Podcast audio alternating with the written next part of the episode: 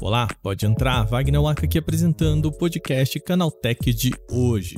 Todo dia, uma novidade sobre o Chat GPT surge prometendo resolver alguns problemas e, claro, criando muitos outros. Nesse programa, vamos fazer aquele apanhadão de novidades sobre a tecnologia. O Google finalmente começou a testar o Bard, a sua versão do mecanismo de buscas que inclui recursos de inteligência artificial e mais. Junto disso, nós chegamos a citar em um programa aqui a chegada do ChatGPT 4. Depois do lançamento, o recurso está na mão dos usuários e contamos o que dá para fazer com ele, além, claro, de bater papo com o usuário. É isso, vamos conversar com o ChatGPT hoje aqui nesse episódio. Começa agora o nosso podcast Canaltech, o programa que traz tudo o que você precisa saber do universo da tecnologia para começar o seu dia.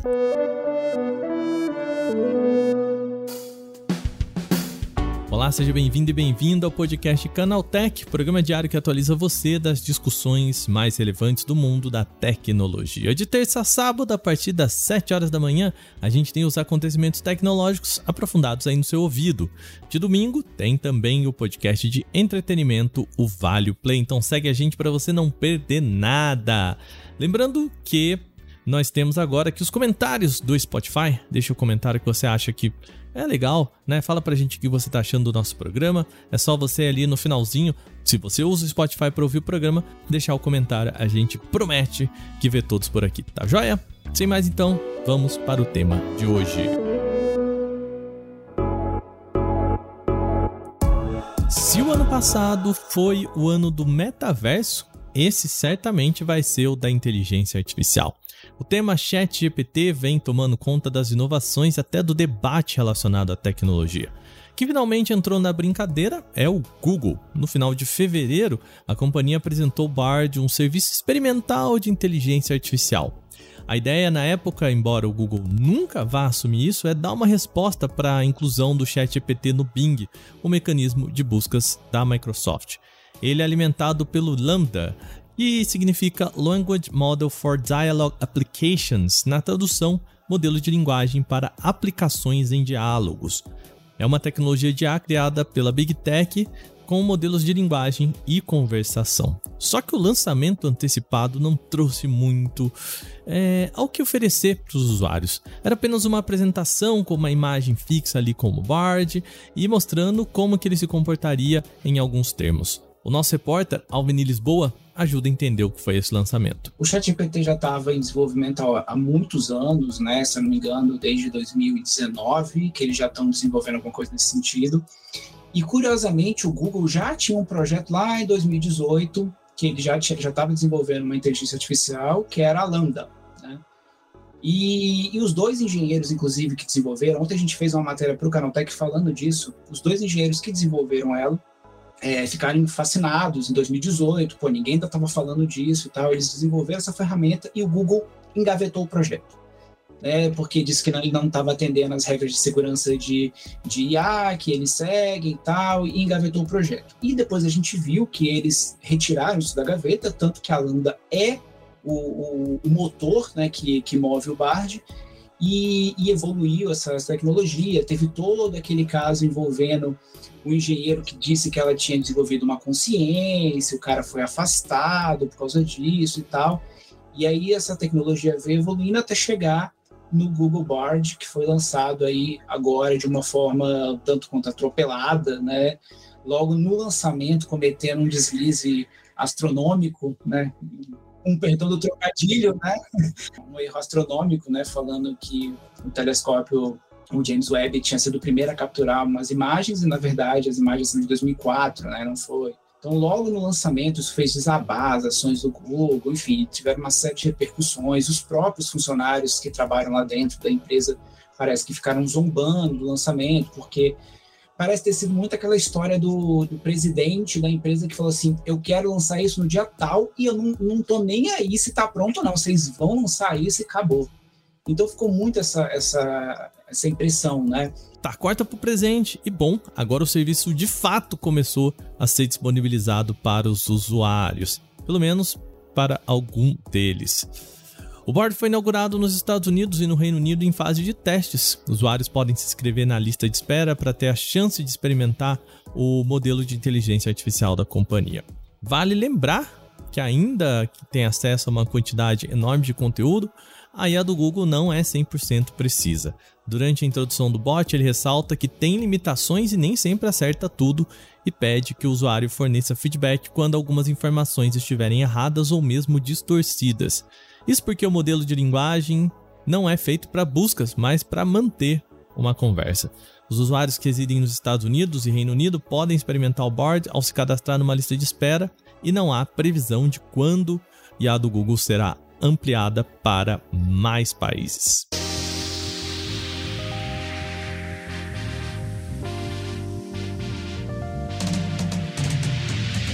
Mas bom, vamos falar agora do outro lado da concorrência.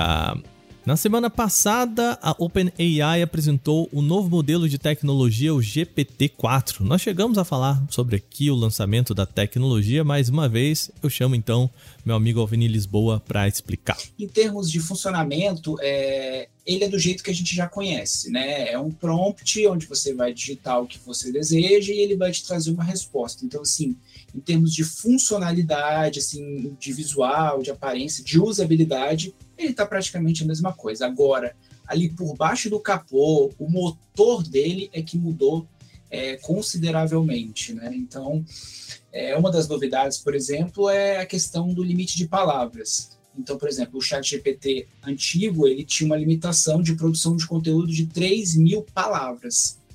O novo modelo, essa limitação é de 25 mil palavras. Então, ele consegue produzir conteúdos maiores, mais densos e com maior quantidade de caracteres, assim por dizer, né? Na época em que eu conversei com o Alveni sobre o tema, ainda não era possível acessar a novidade. Agora, porém, já dá para assinar a plataforma e ter acesso ao GPT-4. Aliás, pelo Bing, você já pode experimentar a novidade também. Mas o que é possível fazer com ele? O nosso repórter Igor Almenara fez uma lista com as novas utilidades. Eu vou também enumerar algumas aqui, mas você pode verificar todas lá no nosso site, o link está aqui na descrição, tá bom? Uma das evoluções mais importantes do GPT-4 está na capacidade de interpretação de entradas. A atualização aperfeiçoou o entendimento do bot quanto a nuances dos pedidos dos usuários, que, segundo a OpenAI, chega a se assemelhar com a capacidade humana em vários benchmarks profissionais e acadêmicos. O GPT-4 é capaz de analisar imagens e entendê-las como se fossem entradas de texto, o que configura como um modelo multimodal. O recurso permite que o chatbot interprete arquivos para complementar a interação com o usuário, algo essencial para expandir as aplicações que o modelo pode utilizar. Esse era inclusive um dos problemas que o canal Manual do Mundo enfrentou para testar se o ChatGPT poderia ir bem na prova do Enem. A questão é que a prova tem muitas imagens. Seria muito difícil a gente colocar as imagens que tem nas perguntas dentro do chat GPT aqui. Não tem a opção de você subir uma imagem. E grande parte do Enem é feito de mapa, de gráfico, de coisas que você tem que interpretar ali. Mas tem uma solução para isso. Existe uma versão do Enem que é feita para as pessoas que não enxergam. Então vai um ledor lá, uma pessoa que lê a imagem para ela. E o Enem já tem uma descrição oficial daquela imagem para que todas as pessoas que não enxergam tenham a mesma oportunidade. Então a gente vai pegar essa prova que tem a descrição de cada imagem para o chat GPT poder entender ali o que está acontecendo e responder cada pergunta. Pois bem, agora é possível também entender algumas dessas imagens. Na prática, o bot consegue compreender texto contido nelas e identificar elementos que compõem a captura, como pessoas, paisagens e animais. O novo modelo da OpenAI pode analisar elementos de páginas web, Usuários podem enviar links para o chatbot analisar e interpretar o conteúdo, permitindo então resumir artigos e notícias inteiras, avaliar descrições de produtos em lojas e extrair dados com maior agilidade. A novidade interessante também está no tema programação. O modelo de IA é capaz de recriar softwares com agilidade, seguindo à risca instruções passadas pelo usuário. Uma das demonstrações dessa melhoria pode ser vista quando o ChatGPT criou uma versão jogável de Pong em 60 segundos. O bot não é necessariamente capaz de criar projetos inéditos, mas pode servir aí como um bom ponto de partida. Na parte das buscas, é importante ver que o modelo também é melhor, por isso está incluso na versão do Bing. De acordo com a OpenAI, o GPT-4 tem 82% menos chances de responder conteúdo proibido, como violações às políticas do chatbot. A IA também tem 40% mais chances de produzir respostas factuais. Ainda não é o momento para confiar cegamente numa inteligência artificial para resumir artigos, mas a chance da IA errar deve ser significantemente menor. A gente deixa aqui o alerta, mais uma vez, como plataforma de pesquisas, como plataforma de estudos acadêmicos, o ChatGPT ainda não é uma ferramenta confiável. Beleza? Bom, vamos falar de outras maluquices sendo feitas com o ChatGPT por aí. A Microsoft, em parceria com a Nuance, lançou uma inteligência artificial baseada no ChatGPT que é capaz de transcrever prontuários médicos. Olha que legal. O recurso dispensa então que médicos precisem gastar tempo digitando no computador os sintomas e diagnósticos, pois tudo é conduzido por uma IA generativa. Ela é chamada de Dragon Ambient Experience Express, ou na sigla DAX, e foi projetada para reconhecer fala e gerar prontuários em consultas presenciais ou mesmo por telemedicina. A tecnologia cria um pequeno resumo de todo o atendimento em segundos, usando IA para organizar tudo em tópicos. O propósito é, permitir um atendimento mais humanizado, afinal, médicos vão poder dedicar mais tempo aos pacientes. Hoje precisam dividir entre ouvir as queixas, examinar, escrever tudo no PC, pensar no tratamento ideal, enfim, e prescrever medicação. O modelo também é capaz de analisar dados e fornecer insights para embasar a tomada de decisão por médicos. Ela consegue analisar a eficácia de tratamentos passados para sugerir possíveis ações futuras, sempre baseada em informações coletadas anteriormente e treinadas em um modelo específico para a saúde. Segundo os desenvolvedores, o DAX Express consegue fazer anotações por até 4 horas consecutivas, o que pode então ajudar em cirurgias de pequena e média complexidade. Enquanto executa os procedimentos, a equipe médica precisa apenas dar orientações para a IA registrar cada passo realizado. A Microsoft, contudo, não informou quando o produto estará disponível oficialmente no mercado. No site da empresa, ainda não consta a oferta do DAX Express. Também não há informações detalhadas sobre preço, pois os interessados precisam preencher um formulário solicitando a cotação. Ainda falando em cientistas, outra novidade curiosa Pesquisadores da Universidade de Stanford, nos Estados Unidos, conseguiram clonar o ChatGPT por um custo de apenas 600 dólares, o que daria pouco mais de 3 mil reais na conversão direta. Chamado de Alpaca GPT, a tecnologia prova que softwares como os criados pela OpenAI podem ser mais simples de replicar do que se imagina. Os estudiosos pertencem ao Centro de Pesquisa em Modelos de Fundação de Stanford. Como trabalho acadêmico, resolveram criar um modelo de linguagem próprio a partir da tecnologia da Meta, a Llama 7B, e integrado com a API do ChatGPT da OpenAI. Como eles não precisam criar um algoritmo do zero nem investir em máquinas potentes para desenvolver a tecnologia, o custo então foi pago apenas por fins de licenciamento. Foram 500 dólares para a OpenAI e apenas 100 dólares para a Meta, o que permitiu o uso para a criação do projeto atual. Quantia irrisória, né, se comparado aos milhões e talvez bilhões investidos pelas duas Big Techs na criação das ferramentas de IA. A Alpaca GPT exibe comportamento muito semelhante ao GPT 3.5 usado para alimentar a versão inicial do Chat GPT. Bom, com isso, a gente termina as notícias de hoje. Vamos para o quadro Aconteceu Também.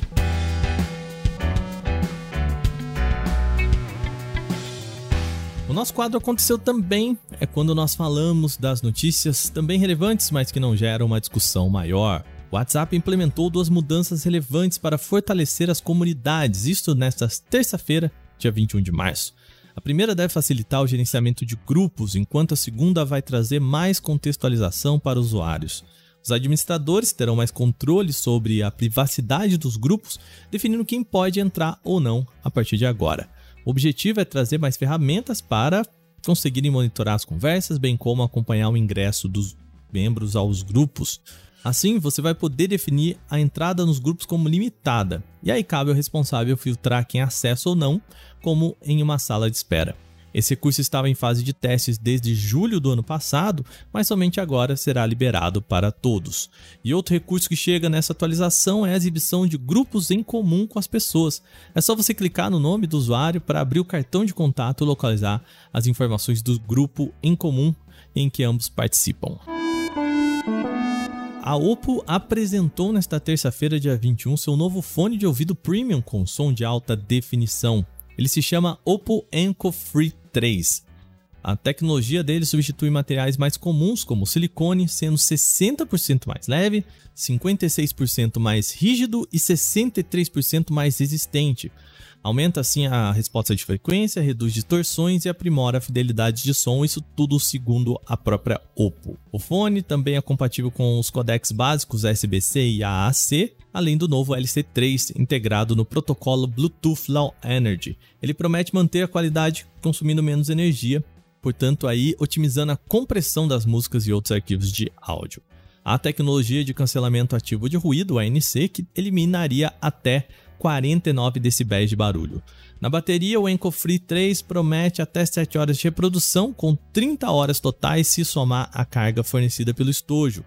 O modelo é lançado inicialmente na China pelo preço equivalente a 380 reais na conversão direta, sem contar impostos. Na última quinta-feira, dia 16, agentes da Agência Nacional de Telecomunicações, Anatel, em conjunto com auditores da Divisão de Repreensão ao Contrabando e Descaminho, a direta da Receita Federal, realizaram a apreensão de 9.700 carregadores de celular não homologados pela Anatel. A ação fiscalizou uma carga de carregadores de smartphones em uma transportadora localizada no município de Canoas, no Rio Grande do Sul. Após as inspeções fiscais e consultas nos sistemas da agência, concluiu-se que eram produtos irregulares. A Anatel possui uma posição mais rígida na proibição de comercialização de aparelhos eletrônicos irregulares, principalmente por não cumprirem os critérios de qualidade estabelecidos pela agência. Elas afirmam que podem apresentar riscos à segurança e saúde dos usuários. Nesta última sexta-feira, dia 17, o aplicativo de delivery de alimentos da 99, o 99 Food, anunciou que vai encerrar suas atividades por aqui. Aguardando apenas o período de finalização das parcerias com restaurantes, o aplicativo será desligado em 17 de abril. A notícia é preocupante para a concorrência no mercado de delivery, visto que Uber Eats também foi extinto no país em 2022. Segundo o comunicado da empresa, a decisão foi tomada visando concentrar os recursos no desenvolvimento de serviços de duas rodas, com a expansão do 99 Moto e 99 Entrega Moto. Os restaurantes parceiros foram avisados sobre o encerramento do aplicativo, mas a empresa espera que a logística construída possa atender demandas individuais do delivery. Em setembro do ano passado, a 99 demitiu cerca de 100 pessoas no Brasil em meio à crise global. No entanto, a companhia afirmou que nenhum funcionário da 99 Food havia sido afetado. Em janeiro desse ano, 99 Food já havia encerrado os serviços de entrega com motoboys, deixando a entrega por conta dos restaurantes. Um novo relatório publicado pelo Display Supply Chain Consultants, a DSCC, revela, com base nos envios de tela para fornecedores da Apple que o iPhone 14 Plus de 6.7 polegadas vende mais do que o iPhone 13 mini de 5.4 polegadas no mesmo período após o lançamento. Segundo a pesquisa, o envio de telas para o primeiro trimestre de toda a linha de iPhone 14 atingiu a marca de 37 milhões de unidades, o número é inferior da série iPhone 13, que obteve envio de 40 milhões de unidades no mesmo período. Desde o início da produção de telas entre junho e julho de 2002, o iPhone 14 Pro lidera o quarteto com a marca de 36% das vendas. O iPhone Pro Max, em segunda posição, aparece com 28%. O iPhone 14 padrão apresenta 25% e o iPhone 14 Plus tem 11%. Segundo a análise do DSCC, a Apple deve esperar uma queda de 39% das vendas da série iPhone 14 no mês de abril em relação à linha iPhone 13 no mesmo período do ano passado. O baixo interesse do público, como esperado, está relacionado ao aumento do preço de bens de consumo alimentos em todo o mundo, pressões inflacionárias também e a demanda inferior que no ano de 2022.